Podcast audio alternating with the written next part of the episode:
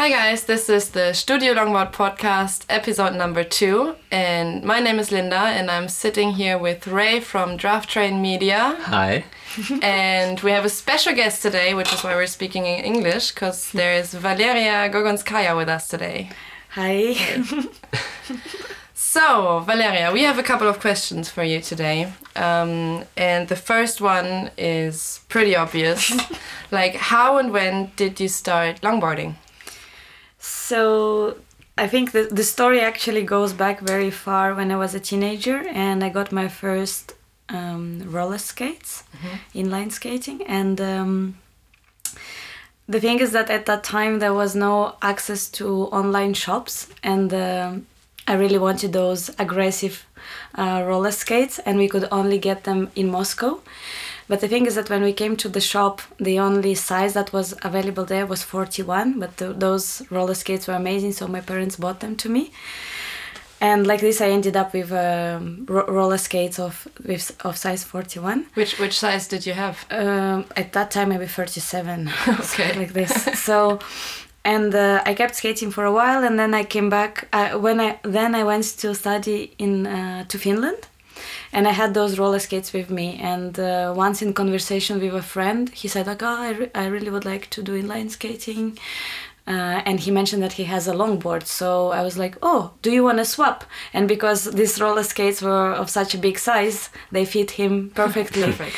And he gave me, he borrowed me his pintail, and I gave him roller skates, and that's basically how I started skating. So it was um, kind of by accident. But um, the truth is that I also uh, was already looking at longboard at longboarding after the longboard longboard girls crew video, the endless roads. I think it yeah, was called. I know this one. Yeah. It's great. Uh, so I was already, I, I had longboarding in mind, and then this opportunity just uh, came up. Nice. Yeah, So you started with a pintail as your first board. yeah, yeah. So the second question is, um, did you start with dancing on your pintail? Yeah, yeah. Um, so I, I got that board, and um, one one time I was just on a Russian Facebook. We have a, a, a spe- special Mhm. net. It's called VK, uh, Vkontakte. And I was just, you know, when you click on a random person, and from that person you click to another random person and another random person. Yes. And I saw that video of a Korean rider, Do Young, doing yeah. a longboard dancing, and I, when I saw it, I was like, "Wow, what is this?" Um, and then yeah, I started uh, trying to do it on my pintail. Cool. And it's I basically the same how I started because I saw you. did you also start on pintail? uh, no. Okay. Um. So now, what do you ride? Which board? I ride uh, Walzer from Bastl boards. Okay. And which setups did you ride before, and which ones are using you now? Did you have like? It was a pintail first. Then I bought um, a board from a sl- um, from a small brand. Um, I don't remember. Was it uh, Slovakia? It was M- if I remember right. But um, I ri- I rode with it for um, for a bit, and then uh, I reached out to Bastl boards. Um, asking if they could support uh, the, the project that we were starting uh, about building a longboard community in Portugal, and they said that yes, we we will support you, Nice. and they they gave me a board. So I had then Bolero for some time, and then came Walzer. That has been my board for the last three years. Okay. It's amazing. So you got to skate with us this weekend and give a lot of workshops and help a lot of people with the skating. Um, you talked about the community in Portugal. What do you think is the difference between the community in Portugal and ours here? Mm, I think our community is still very young. Uh, here, I could feel a little bit more the core. Or, I mean, during workshops, there were a lot of new people, but at the same time, uh, I saw there is already some level of riders, and I feel that there are more people with a level already, and you have a core of experienced longboarders. And um, in Portugal, it just starts to uh, evolve I think we like Portugal. Portugal is a little bit behind when it comes to longboard dancing and freestyle if we compare, for example, uh, to Paris or to Holland or to Germany. Yeah. So you said you yeah built this community in Portugal. Um, how did you do that? Like, did you give lessons? Did you just call people and say, "Hey, let's go out"? Or I, I, I, call it uh, like a longboard uh, j- it's like when you just uh, whenever you see a person riding you come it's like hey we organize these meetings and workshops. Come join us sometime. But the uh, in 2017 that we started with the longboard meetings what happened was that I was always complaining to my boyfriend that I had nowhere to ri- no one to ride with and no one to learn from. So he said oh stop complaining. Let's let's actually build up something uh, let's create a community. And i was like no there is no way. I can only do a peter pan. And how can i be someone who is leading the community? But he said yeah in any way you can already do more on the longboard than an average person. So you can already teach something. And then we will take it from there. And that's how we started. We uh, in Santa Cruz, it's a, it's a small uh, coastal village in Portugal. There is an association that takes care of all surf events and other kind of events in our village. So we basically came in touch with them and said, "Oh, so we have this idea of having skate meetings or longboard meetings." uh, and they helped us with organization. They took a lot of um, logistics on them on themselves, and into I think it was June 2017 when we hosted our first longboard meeting. And I remember it was crazy. We thought uh, nobody will show up, and it will be just me, my boyfriend, and the the, the girl from the association. And there were about 30 people who showed Really? up, which Oh, was cool. crazy because we have I don't know just a few thousand people in our village. So Wow. that was really really cool. quite a success, Yeah, yeah, yeah, yeah. It was Nice. amazing. It was amazing. and it kept you going. yeah, I I feel uh, I feel like it unblocked. Uh, it um, eliminated that fear of trying. hmm So then the next events and next initiatives came easier because you suddenly we felt that there was a need in this that people really wanted uh, wanted to skate. Yeah.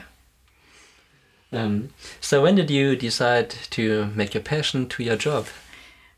Well, I think I think there was no moment when I just woke up and decided that you know it just happened uh, naturally because um, I was working at that time in a surf camp, and they said, "Yeah, how about we start organizing longboard classes here?" And we tried, and it worked, and that again kind of uh, unlocked uh, Yeah. this part. And uh, from then on, we started giving longboard longboard lessons, and so that- this is your main job at the moment. not longboard classes then came also longboard camps Mhm. and now yes now it turned after after two years now it's uh, it's my full-time work yeah Okay, and you travel a lot because now you you just you just spend a weekend in Hamburg, Mm. a couple of days, lot of workshops, lot of people.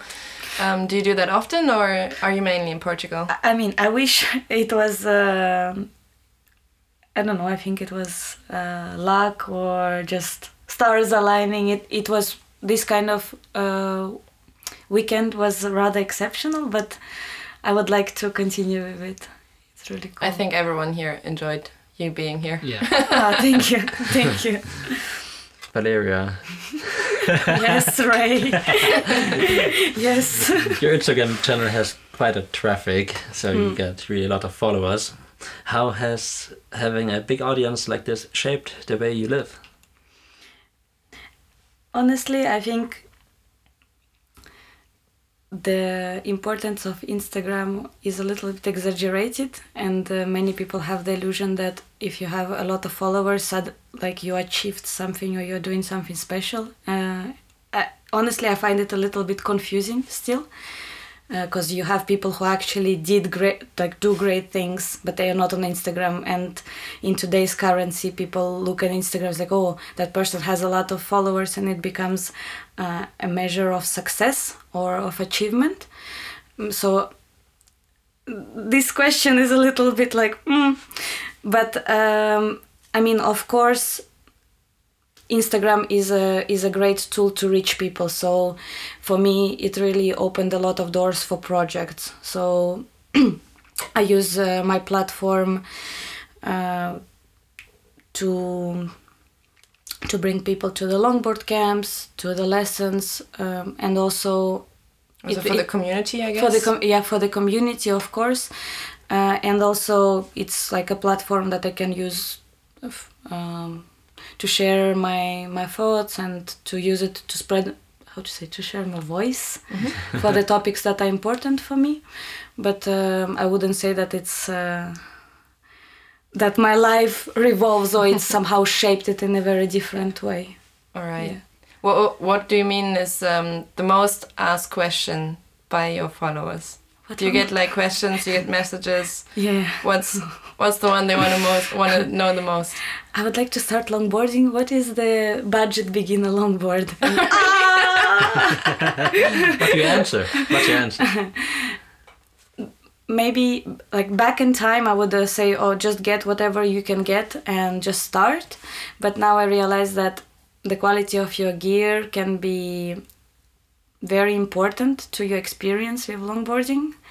Uh, and it actually can show you how cool it is, or or you will not get uh, good sensations from it. So now I try to push people into investing in a good in a good gear. Yeah, for like at least Paris trucks, some kind of Bastl board, whatever. Yeah, uh, I mean there are also more affordable brands, or you can go for um, for a second-hand board of a good brand. So, but just trying to save people from wasting their money in Decathlon, you know. this is my main mission right now. So, do you have a favorite moment that happened while you were starting your community? Mm, I think the first meeting definitely, uh, the, the one that I mentioned before, when so many people showed up and we Mm. had that amazing afternoon. But usually, I really like when uh, the event already took over uh, and people are talking and skating and having good time, and then you kind of just step back and you look at what is happening It's going even without you, you know. yeah Maybe. yeah uh, and um, yeah it's just beautiful to see how how bonding skating can be so i think it, even during longboard camps this is one of my best kind of moments just to see people skating and uh, enjoying Yes. yeah So, getting more people into the sports of longboarding, longboard dancing. Um, I mean, I've seen on Instagram just only a couple of things that there are also contests. And um, so, did you ever participate in one? And like, how is it all? Is there a lot of contests? How is it working? well longboard dancing and freestyle is quite a marginal scene so the sport is just uh, growing there is um, there is a world cup which is called so you can longboard dance it takes place in holland in eindhoven and i think it's been eight years that they've been running and now you you can see that uh, last year there were two, two more championships appearing in france so i feel like it's starting it's starting to grow All right. but what was the question Did you did you ever? Uh, i clapped again oh my god i'm so, Okay. so not podcast friendly um, I just continue. Um, yeah, and did you ever ah participate in any contests, or are you still participating? uh, last year was the the first time i participated in the in the world cup Okay. that was that was really really good Yeah. and um, the cool part about this co- this world uh, this contest this world cup is that uh, since the sport is so small you don't need to go through different stages to participate and everyone c- can actually enter the contest so even if you can do only peter pan across step uh, Yeah. you can uh, subscribe and participate and uh, So there's no need for a national championships or No, regional no. or there is no entry level um, okay. So everyone can join. yeah Nice. and uh, i see a lot that people are shy to participate or they think oh i cannot do much so um, and even go in front of the jury and in front of the public. But if you have a chance to do it, this is the most amazing thing ever. Actually, um, I read interesting fact that the word competition means to aim together.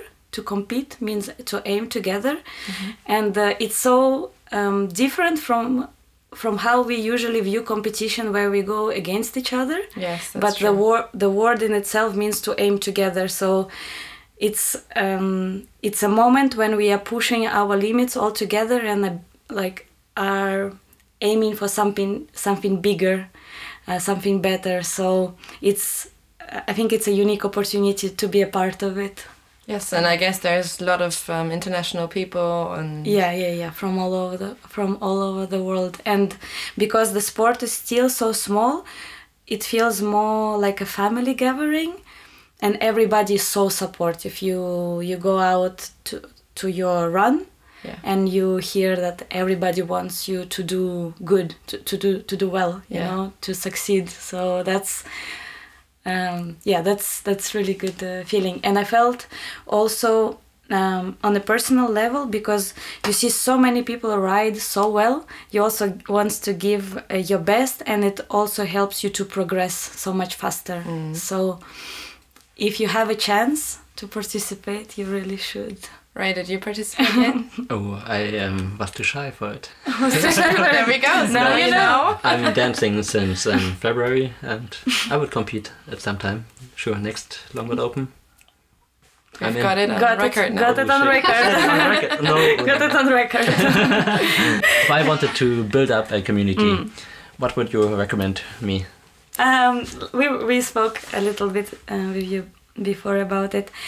I think that um, anybody can start a community. It's not about your existing level of whatever you want to start. It's not only applicable to longboarding, but it's more about your attitude uh, to build and to take initiative in your hands.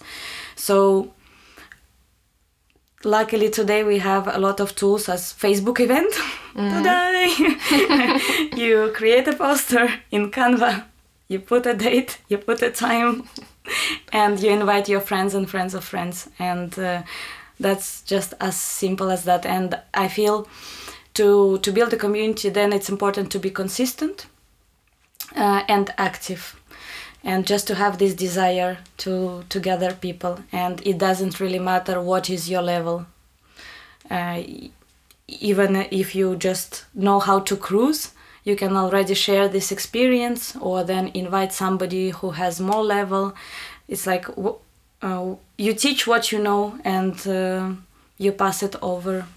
Yeah. so i think it's very easy and i feel we need to be more proactive and take responsibility uh, for things that we don't like or for things that we want to see differently like this thing of community you hear a lot of people saying ah i have nowhere to like no one to ride with or this is not working and the truth is that most of the time these people have all the tools to to change that Mm. And what would you say is the like? How would you start longboard dancing? Like Mm. tricks or jumps or steps?